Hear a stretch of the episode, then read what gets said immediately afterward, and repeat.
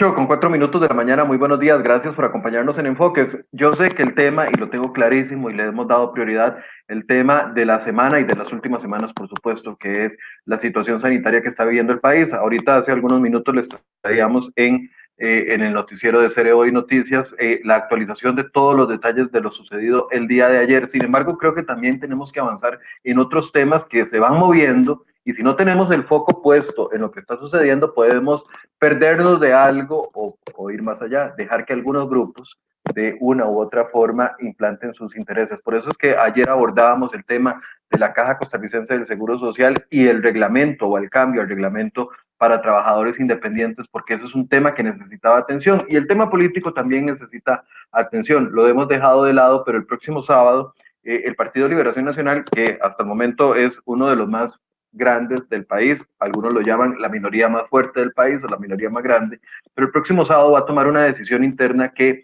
afectaría a miles de costarricenses que apoyan y a, su, a sus precandidatos, y es el tema de elegir si va a haber un cambio de fecha para el próximo 6 de junio, está programada la elección interna o los, las primarias, como se llama en otros países, está programado para el próximo 6 de junio.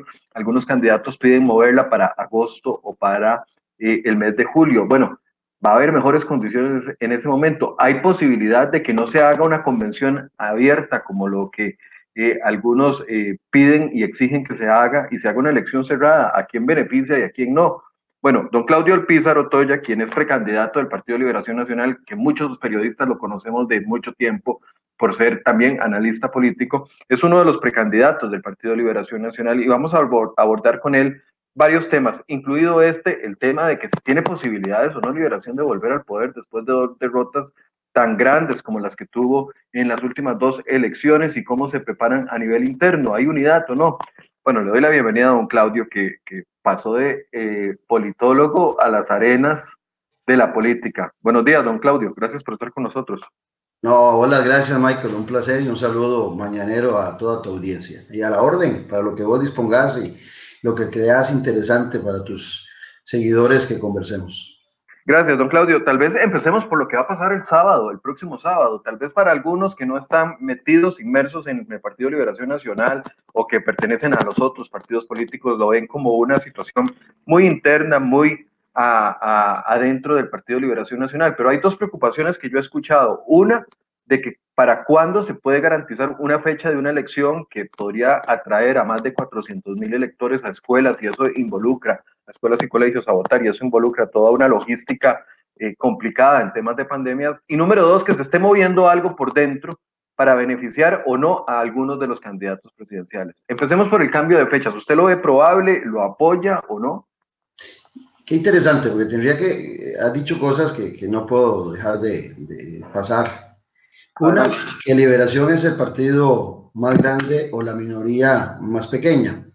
Creo que, la minoría más grande, perdón, creo que Liberación Nacional, cuando le dicen que es el partido más grande, se la sigue creyendo. Cuando Liberación Nacional se ha disminuido sustancialmente. Entonces, que le digan grande, de alguna manera tiene engañado a Liberación Nacional. Es grande porque tiene una historia muy rica, porque tiene procesos históricos muy significativos pero es muy pequeño porque se ha reducido sustancialmente y lo vimos ahora en la encuesta del CIEP. Después hablabas vos de dos derrotas, y es que no son solo dos derrotas, porque en otras ocasiones Liberación ha perdido y ha perdido hasta dos veces consecutivas. Recordemos a Miguel Ángel Rodríguez y Abel. Es que las dos últimas derrotas son vergonzosas, son penosas. Una con un candidato que se retira, que no va a la segunda ronda y nunca le dijo a los ciudadanos ni a los liberacionistas por qué se retiraba y el otro ni siquiera eh, participó en la segunda ronda, no llegó ni a, la segunda ronda. Bueno, entonces eso nos lleva al hoy liberación para tu pregunta inmediata. El hoy de liberación también sigue demostrando falencias y debilidades. Entonces, volvemos al tema. Partido grande, el partido grande debería tener la claridad de que la convención fue pactada para el 6 de junio y que en diciembre del año pasado, cuando se planteó, que siempre se ha hecho la Convención de Liberación en abril, se dijo que se hacía porque en junio iba a haber menos pandemia. No tenía ningún elemento objetivo, no tenía nada, pero en buena hora, en el caso personal, que se pasó para junio. Ahora lo que estamos viviendo es también una distorsión total a lo interno del partido decano que debería estar dando cátedra de organización de procesos a pesar de la crisis del COVID. Y más bien lo que está generando es un, un mundo de incertidumbre, no solamente para el elector, que bien lo decías vos, ahora está muy alejado del ciudadano, de los temas políticos, y está muy concentrado en el tema de la salud y con toda razón.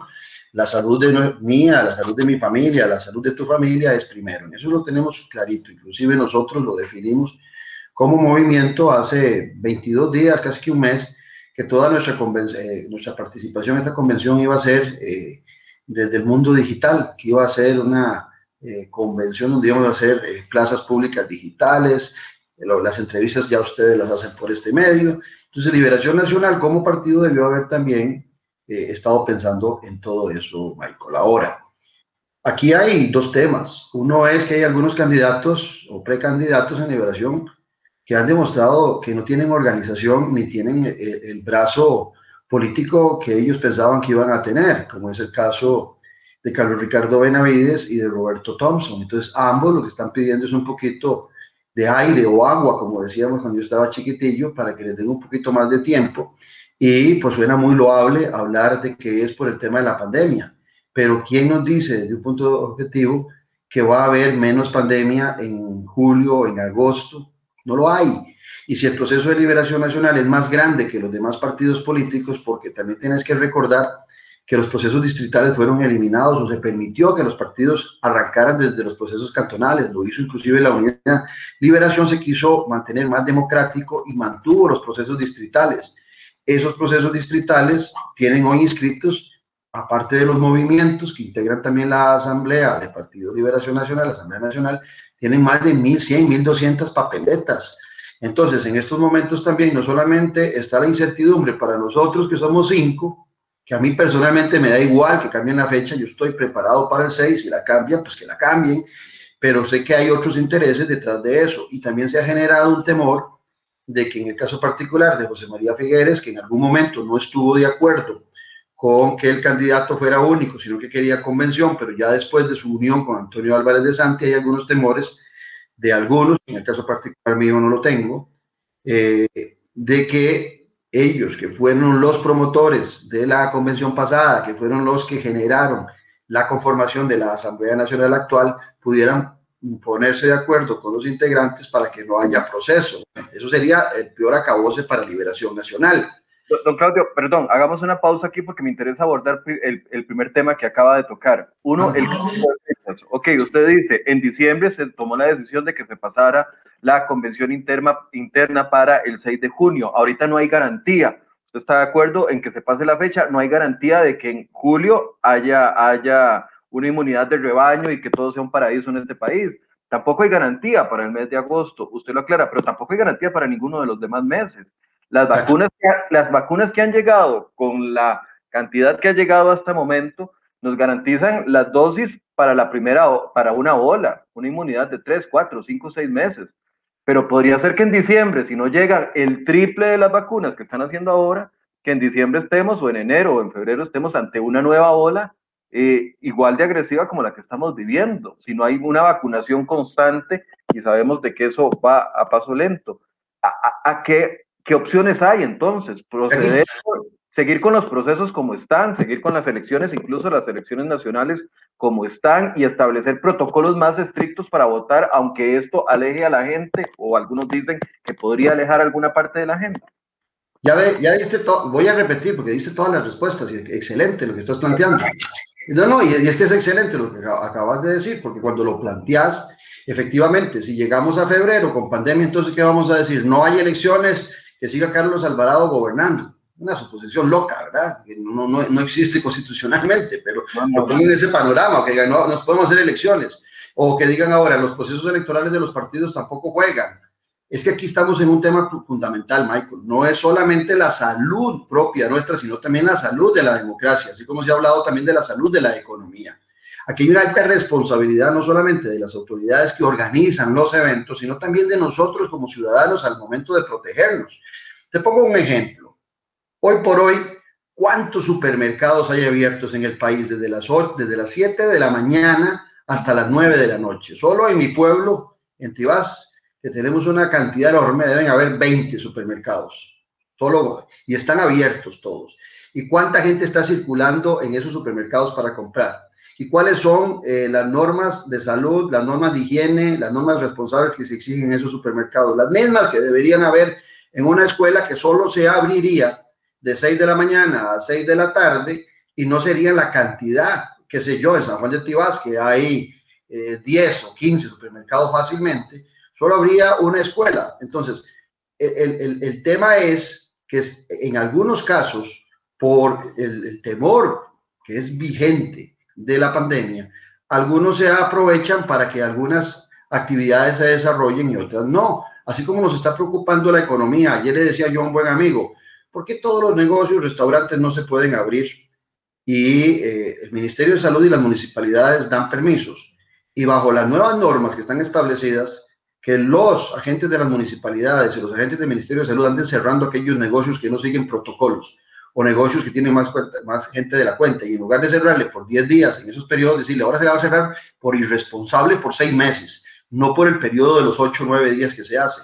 O sea, hay posibilidades de que nosotros pudiéramos seguir una vida no normal porque no va a ser lo normal que quisiéramos, pero sí una vida estable en todos los aspectos, en la economía, protegiendo nuestra salud y protegiendo la salud de la democracia. Cambiar el proceso electoral, vos lo dijiste perfectamente, no hay ninguna seguridad de que se va a mejorar. Entonces, desde esa perspectiva, algunos al interno de Liberación Nacional se podrían antojar de que X candidato, ya lo vimos, los alcaldes en algún momento se estaban organizando porque querían un candidato único. Después era el expresidente Arias reunido con los expresidentes para ver si había un candidato único escogido a dedo. Puede ser que de nuevo se antojen y el Partido Liberación Nacional, vuelvo a tu comentario inicial, sigue en el sesgo de que sigue siendo el partido grande, cuando el Partido Liberación Nacional hoy es un partido pequeño, que requiere un baño de pueblo, que requiere acercarse a la ciudadanía. Por eso nosotros estamos participando en el proceso interno. Por eso nos diferenciamos de los demás adversarios. Por eso cuando Roberto Thompson me llama y me dice que firme una carta para pasar el, la fecha de la convención, le dije que no, que me parecía que no era necesario, que no había ningún elemento objetivo que nos dijera que después iba a haber un mejor escenario para la pandemia y que lo que estábamos provocando es generando más miedos, más temores y demostrando una incapacidad para organizar una convención el 6 de junio. Sí, a mí lo que me preocupa es que a veces pareciera que estamos más enfocados en, eh, no, no en la cura de la enfermedad, sino en los síntomas de la enfermedad. A ver, ¿cuál es la enfermedad ahorita? Que la pandemia nos está revolcando, porque esa es la pura verdad. Y, hay que ser solidario con las personas que están en los centros médicos. Tengo muchos amigos que son médicos, enfermeras, enfermeros, eh, doctoras que están de verdad muy asustados por lo que están viendo en los hospitales.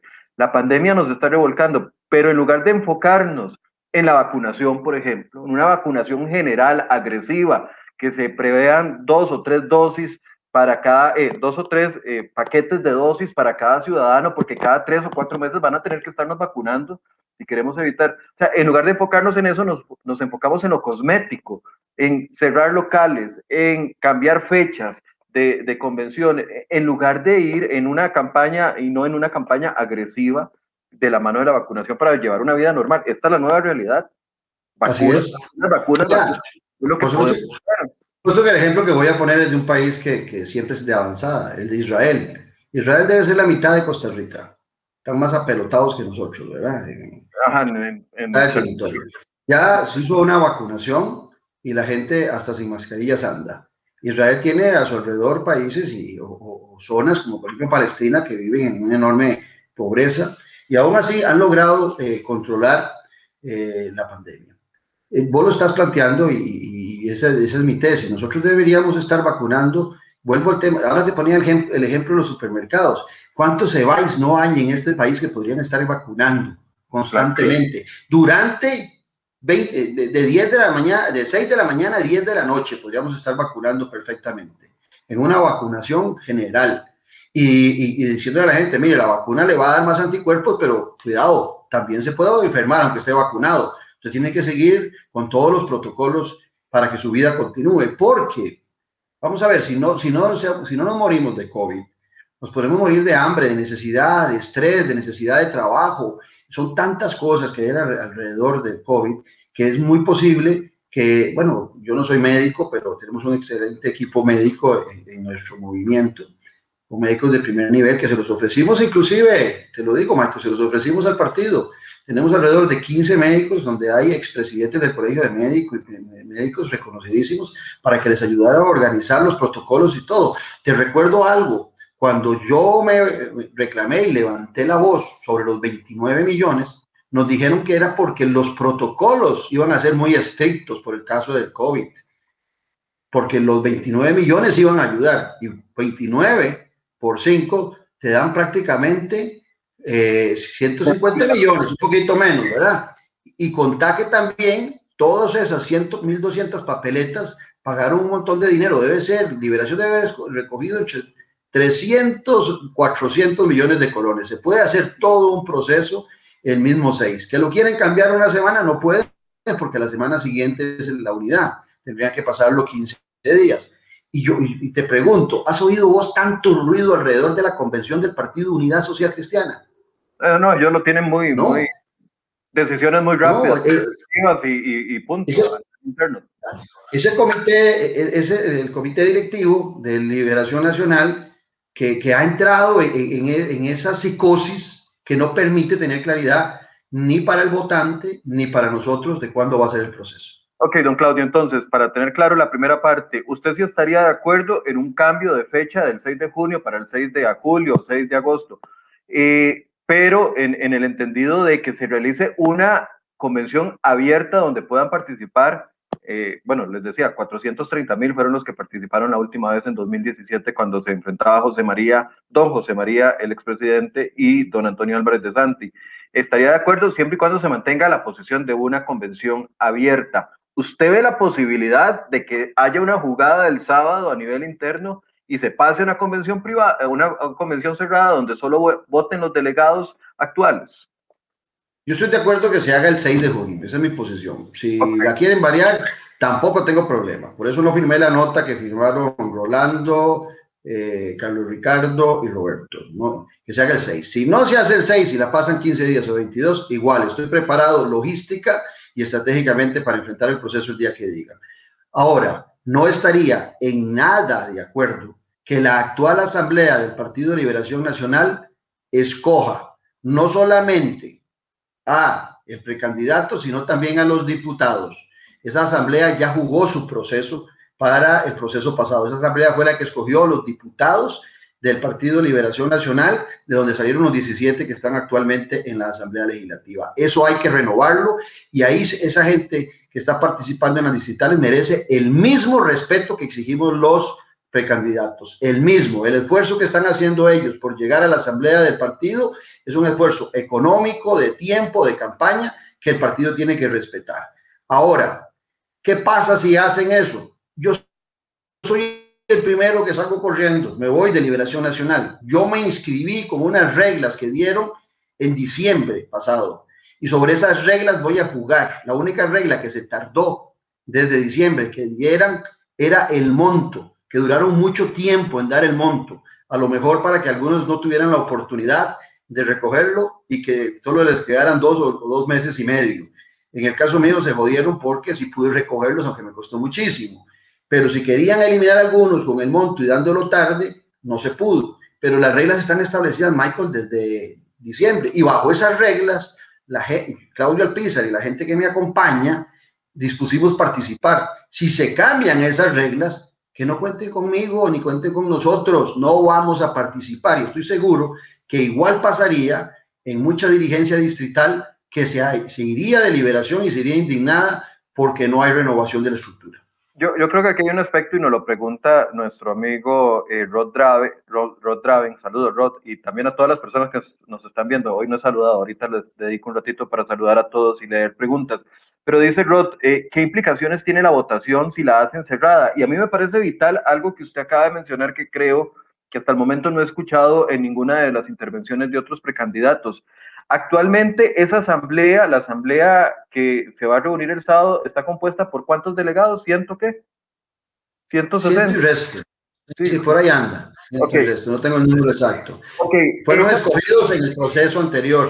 Eso es lo que me Cuando Antonio, eh, José María, Rolando y Sigifredo Aiza, Rolando González, eran precandidatos. Ok, de, ahí es donde, viene don Claudio, el temor de que esta, si se, si se eligiera a nivel cerrado y con esta misma asamblea eh, interna, beneficiara a José María Villa, eh, a José María Villa, todavía a mí, a José María Figueres, expresidente de la República. Si me oye, no me da entrevista.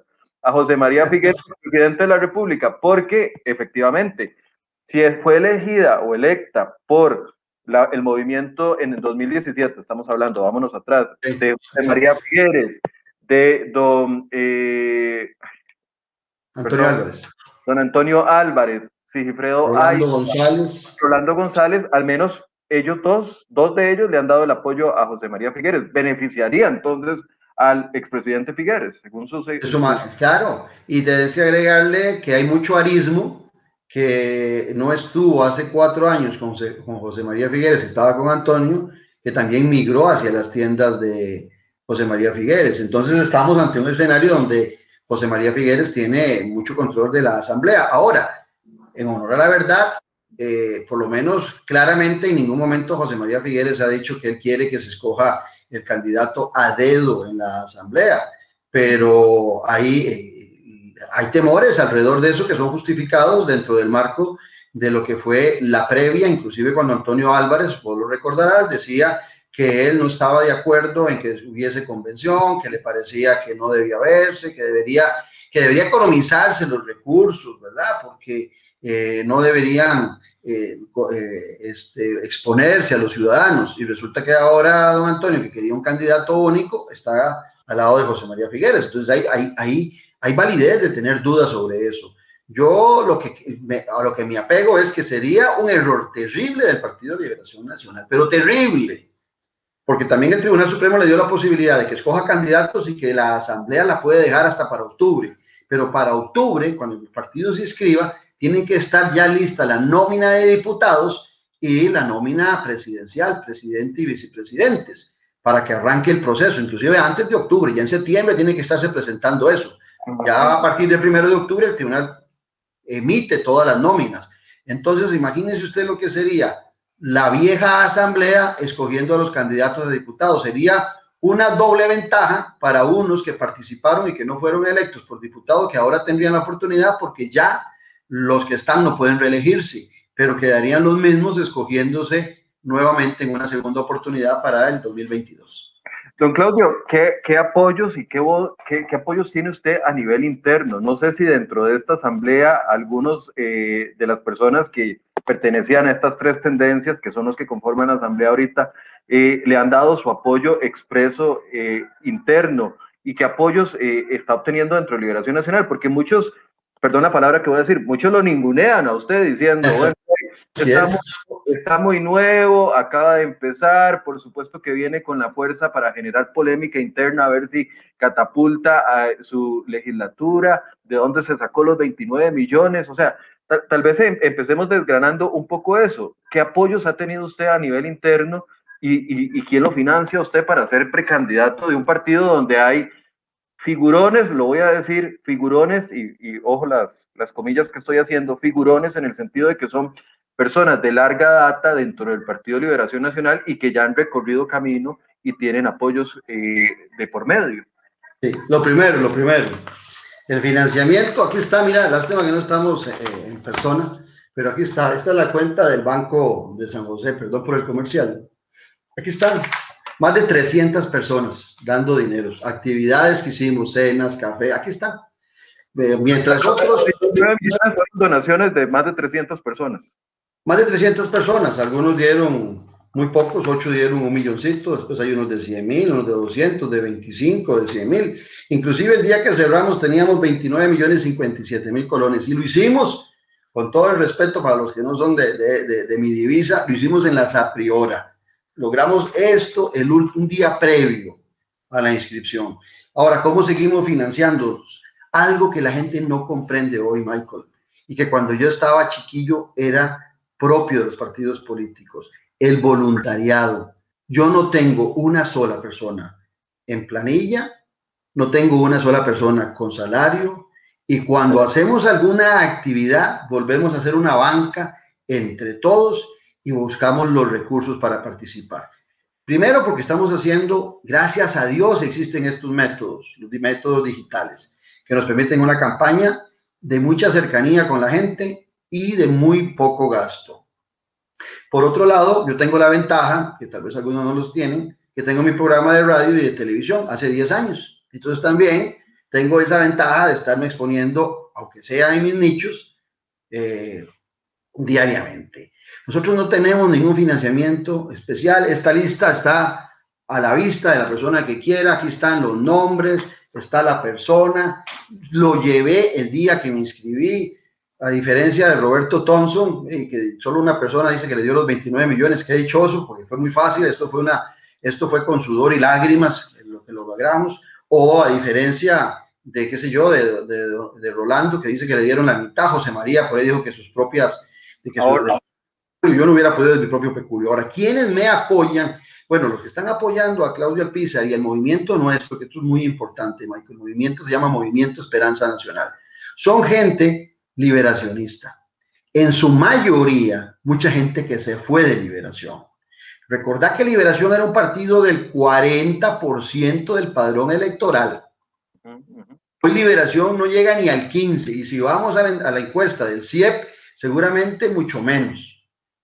Y hay mucho liberacionista que está dispuesto a regresar a liberación nacional, pero con una figura que no sea las otras cuatro. Unos porque ya son de antaño y otros, los dos más jóvenes, porque no representan esa línea ideológica de centro, esa línea socialdemócrata, esa línea que luchó por un estado de bienestar que no lo representan ni Roberto Thompson ni Carlos Ricardo Benavides. Y los otros dos, porque ya para muchos ya jugaron. Esa es la gente que está ahí. Hay gente, digamos, de segunda, de tercera línea que se cansaron de estar haciendo fila, de ser ninguneados, como vos decías, que usaban la palabra, que también quieren eh, participar. Hemos ido creciendo sustancialmente. Yo estoy muy, muy contento. Nosotros tenemos, Michael, más de 22 comisiones porque mira, esa insurgencia a lo interno de Liberación Nacional empezamos hace 25 meses. A lo mejor fui el primero que empezó, empezó a trabajar con un grupo muy pequeño de 15 personas, muy en privado, a desarrollar un proyecto político. Yo no estoy metido en esto por la ambición personal, es por la, por la ambición que tenemos de ejercer el poder para recuperar un partido y, eh, y principalmente un país que a ese grupo que inicialmente empezamos, tenemos claro que nos dio muchísimas cosas para avanzar en los niveles sociales de nuestro país. Don Claudio, pero al ser una persona eh, nueva, a ver, como cara, figura política del partido, o sea, ¿en qué momento usted tomó la decisión de cruzar la acera? ¿En qué momento pasó de politólogo a, aspirante o precandidato presidencial y cuál es la motivación. O sea, yo sé que cuando uno pregunta esto siempre le salen a uno con un discurso muy político de que yo amo mi país y que quiero ver una Costa Rica próspera. Siempre es la misma, la misma hablada, como se dice popularmente. Que puede ser cierto, pero ya nadie la cree. Sí, pero es que ya, ya es, sí, sí, es como, como cantar una ranchera, ya todo el mundo se la sabe y ya no la quiere escuchar más. ¿Qué, ¿Qué, verdaderamente lo motivó a decir, quiero ser precandidato presidencial?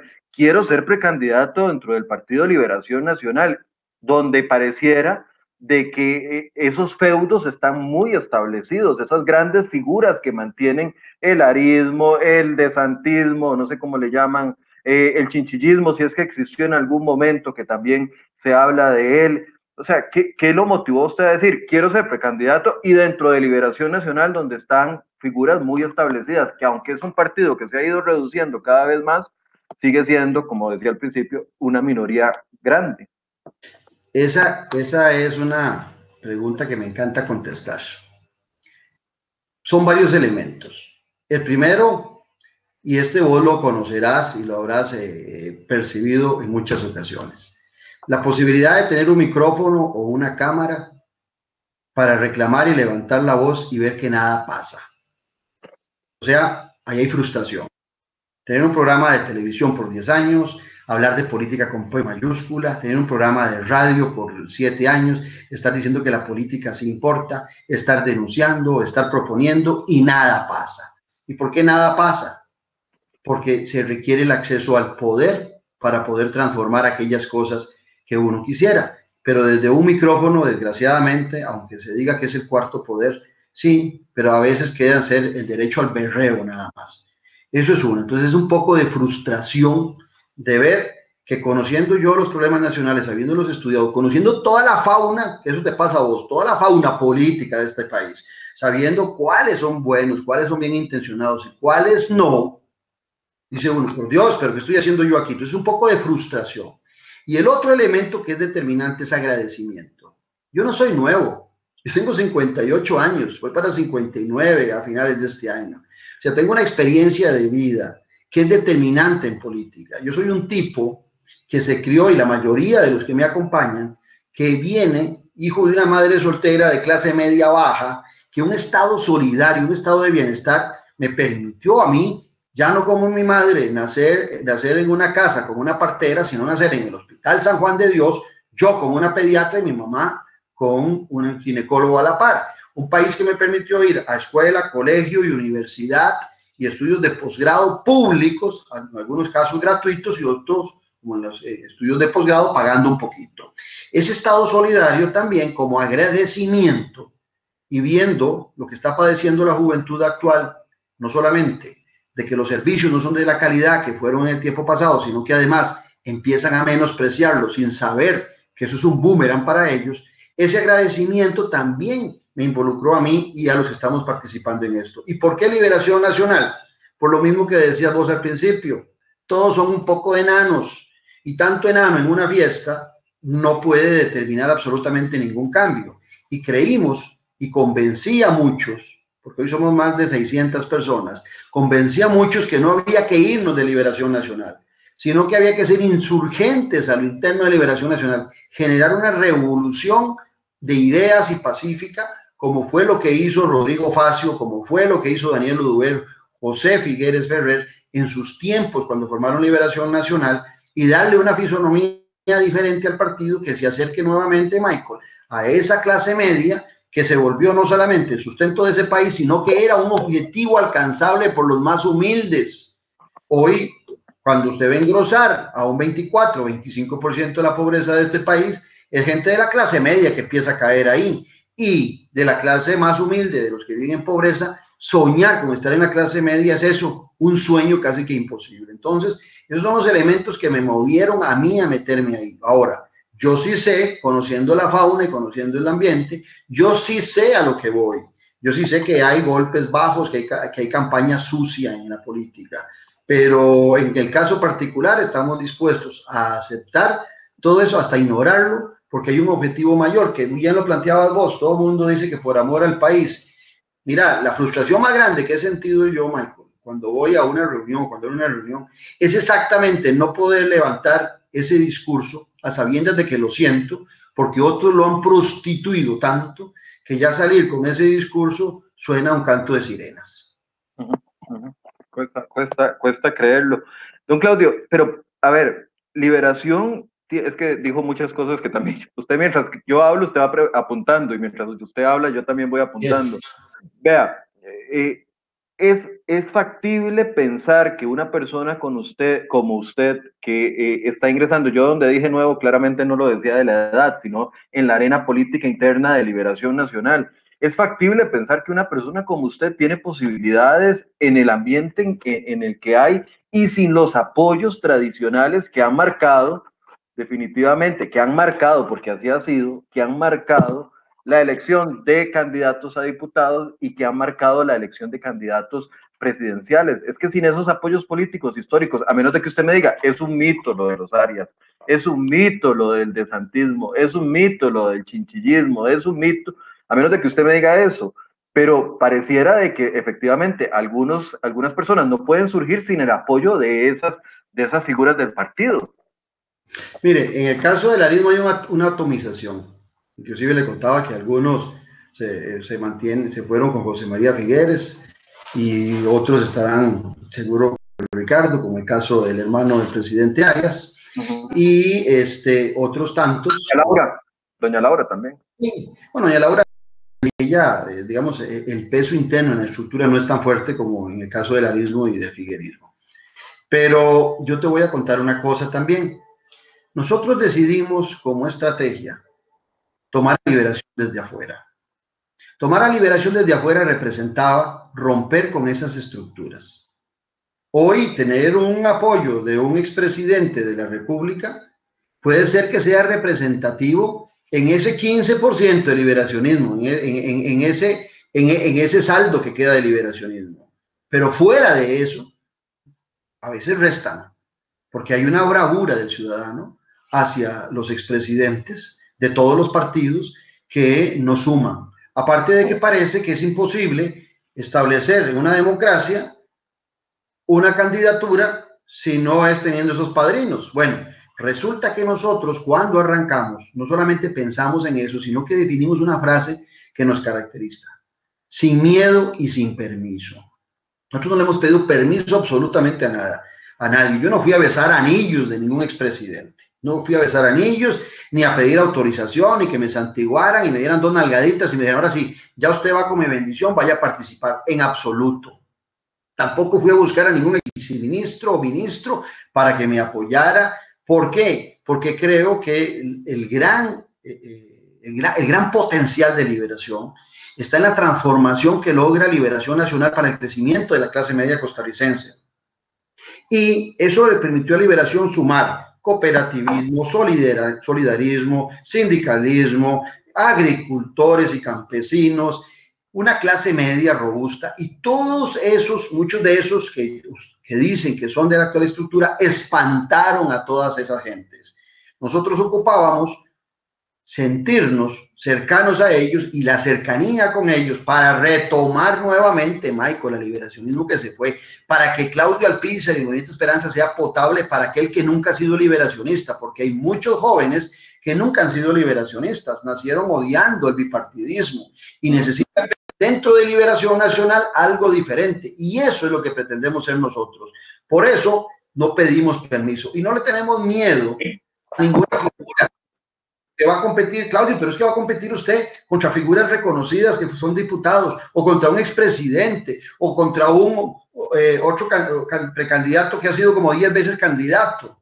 Eh, ¿qué? ¿Dónde está el miedo de hacer esa participación? No existe. O sea, en democracia podemos participar y tampoco le tenemos miedo a algo que mucha gente le está huyendo hoy, Michael, y esa es la situación económica, social y, y política del país y que hay que enfrentarla. Más bien a mí personalmente esta situación tan difícil me representa un reto lindísimo, porque yo quisiera estar en un momento difícil de la patria sirviendo con un grupo de gente que está muy comprometida y no que me la pongan en una bandeja de plata. Mi vida ha sido de lucha constante, permanente, entonces no le tengo miedo a, los, a los retos. Don, Claudio, de hablar de propuestas, porque hoy el tiempo es limitado y usted tiene programa a las 9 de la mañana y tiene que retirarse unos minutos antes, pero antes de hablar de algunas propuestas o por lo menos terminar de apuntar, dígame tres cosas que usted considera que el Partido Liberación Nacional tiene que hacer para recuperar el apoyo del electorado. Si vemos la, la tendencia de cantidad de diputados del Partido de Liberación Nacional, va de pique completamente. Recuerdo las épocas donde, donde Liberación Nacional tenía mayoría simple, incluso más de 38 votos. Ahorita tiene, tiene, 17 y, no, y no lo, ni siquiera los 17 votan igual. A veces hay dos o tres disidentes que votan completamente distinto. Eh, la cantidad de alcaldes va para abajo también, se ha ido reduciendo. Eh, los apoyos electorales, las últimas dos eh, elecciones, completamente disminuidos ni siquiera en la última logró meterse en segunda ronda. Dígame tres cosas específicas que usted considera que tiene que hacer el Partido Liberación Nacional si quiere mantener lo que tiene o por lo menos no perder más de lo que, de lo que ya ha perdido. La primera es que Liberación tiene que tener la valentía de hablar contra la corrupción. Y a los candidatos de Liberación Nacional en los últimos años les cuesta hablar contra la corrupción se sienten vetados o vedados para hablar de corrupción. Claudio Pizar no. Yo no tengo cola que me imagen. Me he equivocado en mi vida como te habrás equivocado vos, seguro yo más veces porque estoy más viejo que vos, pero me he equivocado como cualquier ser humano. Pero yo no tengo ninguna factura política, ni he jodido a nadie en mi vida como para que yo pueda sentirme preocupado para hablar de corrupción. Yo puedo hablar de corrupción. En Liberación Nacional hay muchos que creen que ese tema no se debe tocar. ¿Por qué? Porque sienten que están tocando un tema con las manos sucias. En el caso no, mío, no, alborotar el mosquero, como se dice. Eh, exactamente. En el caso mío pienso que eso hay que erradicarlo de Liberación Nacional y de todos los partidos políticos, porque aquí eh, decía Bernard Shaw, de acuerdo a una frase, palabras más, palabras menos, que hay muchos que sienten que su prestigio aumenta en, la proporción que aumenta su descrédito. Y es, es cierto, se ve una pésima estrategia, pero algunos... Una pésima estrategia, pero, se da, vos lo ves, algunos dicen, ah, no importa que hablen mal de mí, pero que hablen. Yo prefiero que no hablen mal, de, que no hablen de mí mientras se van a hablar mal. Entonces la corrupción es el primer tema. Lo segundo que le urge a Liberación Nacional es una nueva estructura y por eso la importancia de esta nueva asamblea del Partido Liberación Nacional. Vos decías, de, hablabas de los alcaldes, el problema mayor que ha sufrido Liberación Nacional es que se alcalderizó.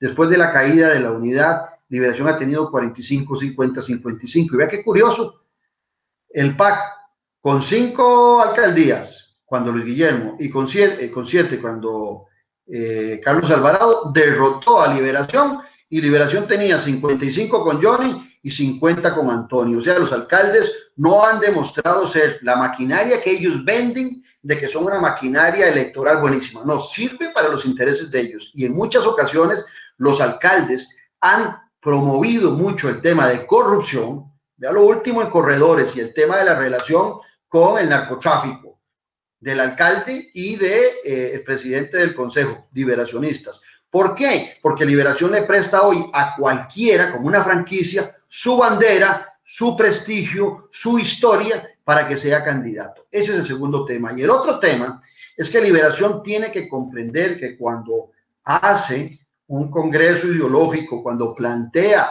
un pensamiento ideológico en un programa, es para que lo ejecute, no para que sea letra muerta. Y hoy por hoy Liberación Nacional su fracción legislativa, los que lo representan en diferentes espacios, llegan en un laissez-faire, dejar hacer, dejar pasar, hacen lo que a ellos les da regalada gana y el partido no tiene un control sobre proyectos, sobre ideología que debe ser importante como hoja de ruta y como plan de guía. Eso le, le falta liberación nacional. Esos tres elementos para mí son fundamentales.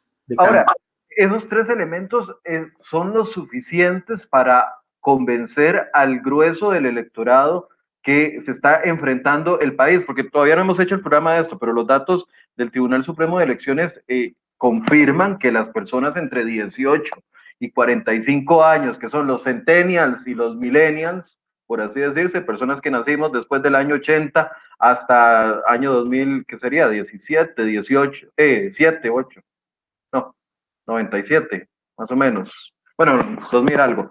ya, se me hizo un, nudo. esas son las personas que van a, definir la elección porque son la mayoría en cantidad de población. Hay una tendencia, y no solo lo vemos aquí en el país, con el Partido Acción Ciudadana o con el Partido Frente Amplio. Si uno se va a, ver noticias de España todos los días y lo que ha pasado con la Alcaldía de Madrid, etcétera, etcétera, los partidos que algunos han denominado progres, que son los que llevan estas causas, eh, muy loables algunas, otras muy cuestionables para algunos, son los que han tenido mayor posibilidad de reinventarse y de surgir. Partido Liberación Nacional ha sido considerado como un partido conservador. Recuerdo hasta los anuncios de don Antonio Álvarez de Santi eh, a favor de la familia, en contra del matrimonio igualitario en su momento, etcétera, etcétera puede convertir, cambiarse la cara a Liberación Nacional para convencer a estos tipos de públicos, siendo que ha sido muy conservador en muchos de los temas en el histórico. Mire, Liberación tiene que tener una imagen propia, como fue siempre. Cuando Liberación fue más exitosa, porque tiene una imagen propia. Hoy algunos al interno de Liberación quieren copiar la imagen del PAC.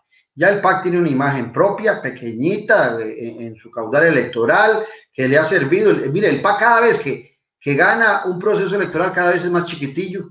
Pasó de una votación alta con Otón Solís cuando se enfrentó a Oscar Arias, Luis Guillermo ganó con menos votos la, la, primera, Carlos Alvarado cada vez con mucho menos votos la, la primera ronda. el, PAC, cada vez se hace más chiquitillo y cada vez asusta más a los partidos que decían ser grandes, cuando el PAC cada vez es más pequeñito. Pero resulta que, ¿dónde está el problema de los demás? Que el PAC tiene una identidad, nos guste o no nos guste, tiene una identidad. Liberación no, inclusive a veces es camaleónico liberación. Dependiendo de la elección y dependiendo del contrincante, trata de ubicarse en un color que no le va en muchas ocasiones. Liberación ocupa ser eh, con una imagen propia y esa imagen propia de liberación tiene que partir de la premisa de que liberación, el nuevo liberación, el buen liberación, ese que no tiene ni miedo, que no pide permiso, tiene que hacer cambios sustanciales en la lucha contra la corrupción, tanto a lo interno de la política como a lo interno de la administración pública. Y Liberación tiene que tener un programa que vaya muy cercano a la lucha de aspiraciones mayores. Los jóvenes están urgidos hoy. Usted, hoy los jóvenes, yo a mí me encantan los animalitos, los perritos, y, creo que son fundamentales. Soy defensor de los derechos humanos, pero hay un derecho humano que es fundamental es la lucha contra la pobreza. Yo creo en el medio ambiente, pero no hay nada que le haga más daño al medio ambiente que una pobreza de un 25% en este país, uno de cada cuatro costarricenses. Entonces, en ese marco, Liberación tiene que retomar la credibilidad en esos jóvenes, porque esos jóvenes tienen que tener algo claro, Michael, como en el caso tuyo. Yo estoy dando la lucha y tengo 58 años. Si el promedio de vida son 82, me quedan qué? Nosotros en matemática yo que no somos muy 32. 25 años de vida, pero a vos te deben quedar 50, 60 años, no sé. Y, y desde esa perspectiva, el país que vamos a construir es más para beneficio de los jóvenes que para los que ya vamos de salida. Los que vamos de salida tenemos la experiencia necesaria para orientar a los jóvenes en relación a dónde van. Yo también fui joven, Michael, y yo también cometí errores o sea, la juventud es una etapa de la vida que también es una forma de vida. Yo siempre me siento joven, pero dentro de un marco de las obligaciones que tengo con mi patria y con mi gente. Yo no estoy metido en esto, Michael, para, estar en contra de ninguna mujer ni de ningún hombre. No tengo ningún interés particular. Yo, Claudio Alpiza, no anda buscando ni su cementazo, ni su trochazo, ni su alcatelazo. Claudio Alpiza no le interesa en absoluto nada de eso lo que le interesa es trabajar y llegar a ejercer el poder para devolverle la dignidad y la credibilidad al costarricense. ¿Cómo se le va a devolver la credibilidad al costarricense? Solo con acciones, Michael. No hay posibilidades. Con retórica no nos van a volver a creer. Partamos de lo que vos decías antes, de que todos dicen que porque por amor al país. No, el amor se demuestra con acciones. Y eso lo digo desde la relación de pareja, ¿verdad? Pero, don Claudio, ¿cómo convencer a esa población? Federico, no sé si te llegó, te pasé por WhatsApp el dato exacto, a ver si lo podemos poner en pantalla. ¿Cómo convencer a, esa población que es la que va a elegir al próximo candidato, porque proporcionalmente es muy, muy, muy posible, y también al próximo presidente de la República? Eh, tengo datos aquí, ahorita se los ponemos en pantalla. El padrón electoral eh, con fecha a la última fecha de corte, que fue febrero de este año 2021 se compone de 3.509.000 personas. De esos 3 millones, los que van a tener entre 18 y 29 eh, años son 845 mil. Entre 30 y 39, 776 mil. Y entre 40 y 49 años, 606 mil. Estamos hablando de 2 millones, de los 3 millones y medio, 2 millones 100 son personas muy jóvenes que parecieran estar desconectadas de la causa liberacionista o, no lo ve así? ¿Cómo convencer a ese público que va a ser el grueso, el que va a elegir al presidente? Y muchos, eh, yo he visto comentarios de gente que no le importa la economía, que no le importa el empleo, que no le importa, así es, que no les importa eh, esta nueva dinámica de que pongamos más impuestos a las empresas y al trabajador independiente, aunque la caja no se pueda pagar eventualmente. Yo he visto muchas posiciones de eso, no estoy generalizando, pero ¿cómo llegarle a esos públicos? Mira, porque muchos de los jóvenes parten de la premisa de que la política no les afecta, que les da igual quién gobierne el país. Y después cuando las empiezan a ver horrible y cuando ven que sus emprendimientos, cuando ven que su trabajo, cuando ven que su situación familiar empeora, vuelven a ver hacia el gobierno y dicen, mira, ahí debe haber algún grado de culpabilidad.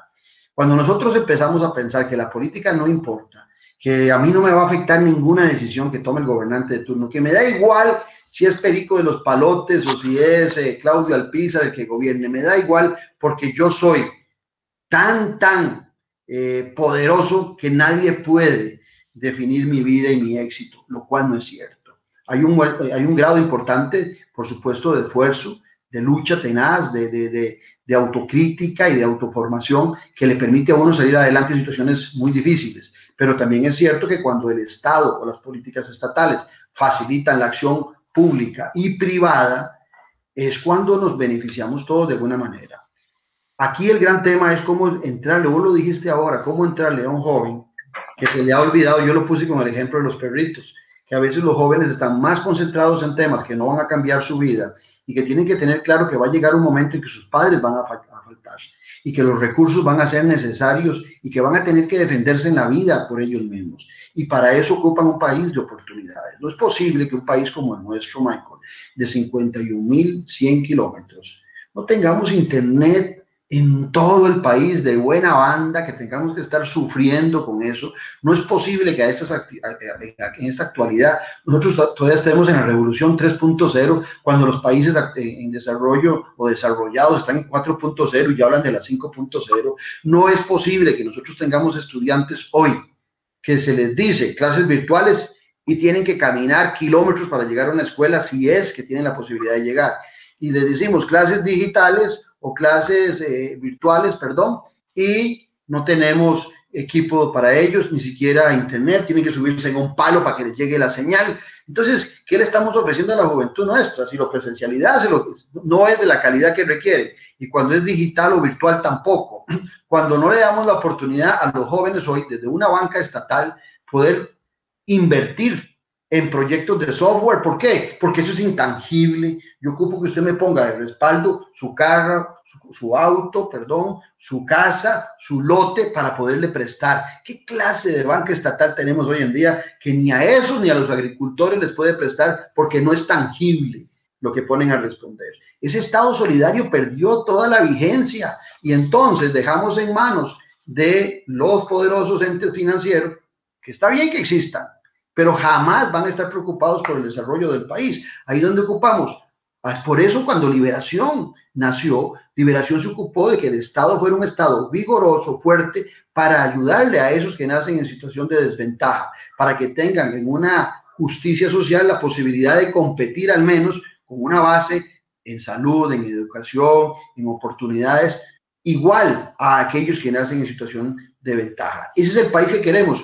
Cuando a mí me preguntan cuál es el gran objetivo de Claudio Alpizar, un solo objetivo, cambiar el modelo de desarrollo de nuestro país. Tuvimos un modelo exitoso del 40 al 80, donde desarrollamos la clase media y la sociedad. Del 40 al 80 fue muy exitoso en temas de exportaciones y producción de divisas, pero lejano de luchar contra la desigualdad unamos esos dos grandes, esas dos cuarentenas, del 40 al 80 y del 80 al 2020, en un nuevo proyecto a partir del 2022.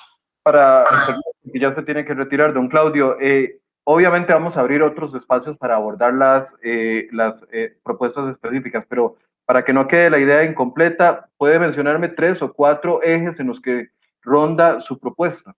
Nosotros tenemos cuatro ejes. Vos has visto que nosotros usamos el trébol de cuatro hojas porque es una suerte encontrarse un trébol de cuatro hojas y nosotros somos la suerte, no solo de liberación, sino del país. Esa suerte que tiene que acompañarnos también en todo en la vida, pero que hay que buscarla. Tenemos cuatro ejes. Un eje es, todos son, los hemos llamado revoluciones, pero son revoluciones de ideas. Una revolución productiva, en la cual queremos levantar nuevamente a la agricultura nacional, que es donde más trabajo hay en las zonas costeras, en las zonas rurales, fronterizas y demás. Para eso ocupamos también generar una revolución tecnológica, una revolución que nos permita, tenemos los recursos de Fonatel y tenemos la capacidad en el ICE para generar la infraestructura necesaria para que este país tenga internet en cada esquina de calidad, no solamente para generar nuevos empleos, generar emprendimientos, sino también para tener educación y servicios más prontos. Queremos una revolución económica. Ese es el tercer eje. Y esa revolución económica es una economía de bienestar no es una economía que genera desigualdad, es una economía de bienestar para todos. Pueden existir muchos ricos, pero no deberían existir gente padeciendo hambrunas en un país que es rico, un país que tiene posibilidades de desarrollo. Y la otra revolución que hemos planteado nosotros es la revolución social, y en esa revolución social tenemos que hacer la política diferente. La política, cuando se habla de gobernabilidad y la incapacidad de gobernar el país, es porque los políticos siguen gobernando con el viejo librillo. Y ese viejo librillo es, yo gané las elecciones, déjeme a mí a gobernar, usted no, no me estorbe, no moleste, quédese en su casa y su participación en las decisiones es nula, con un agravante. Hoy el ciudadano no encuentra eh, que los gobernantes son imparciales, siente que tienen una parcialidad para beneficiar a ciertos sectores. Esas son las cuatro revoluciones de nuestros cuatro ejes. Bien, muchas gracias, don Claudio. Eh, lo dejo despedirse porque ya tiene que entrar a, otro. No, muchas gracias, Michael, a vos por la oportunidad y en la mejor disposición de cuando lo tengas de, ampliar en el tema que, que, desees vos y, tus compañeros en el trabajo. Muchas gracias y a la orden y, y para café y palabras a las nueve. ya hizo comercial y todo. Bueno, gracias a don Claudio Alpizar. Por supuesto, vamos a abrir otros espacios. Ya hemos tenido aquí a varios precandidatos. Por supuesto que una hora no es suficiente para que eh, un candidato o un precandidato se pueda, eh, pueda ahondar en propuestas. Además, siento que ahorita, desde el punto de vista editorial, eh, el enfoque no está en qué va a hacer si llega a ser presidente, es en qué va, cómo va a lograr alcanzar la precandidatura o la candidatura interna y eventualmente vendrá la etapa para preguntar ideas claras sobre eh, temas específicos país, pero eh, siento que por ahí eh, vamos, si me equivoco, podemos corregir en el camino. Vamos a tener una nueva ronda con los precandidatos que nos contesten, porque recordemos que he invitado a varios algunos todavía no han dado su respuesta de cuándo van a participar. La otra semana vamos a tener a uno de los precandidatos más polémicos del Partido Liberación Nacional. Polémicos no por sus posiciones, sino también por lo que ha generado a nivel interno del partido. Así que eh, se los voy a estar anunciando en los próximos días y mañana seguimos más con más de enfoques a partir de las 8 de la mañana y les recuerdo el noticiero a las 7 y 20 de la mañana. Muchas gracias por su compañía y también muy buenos días.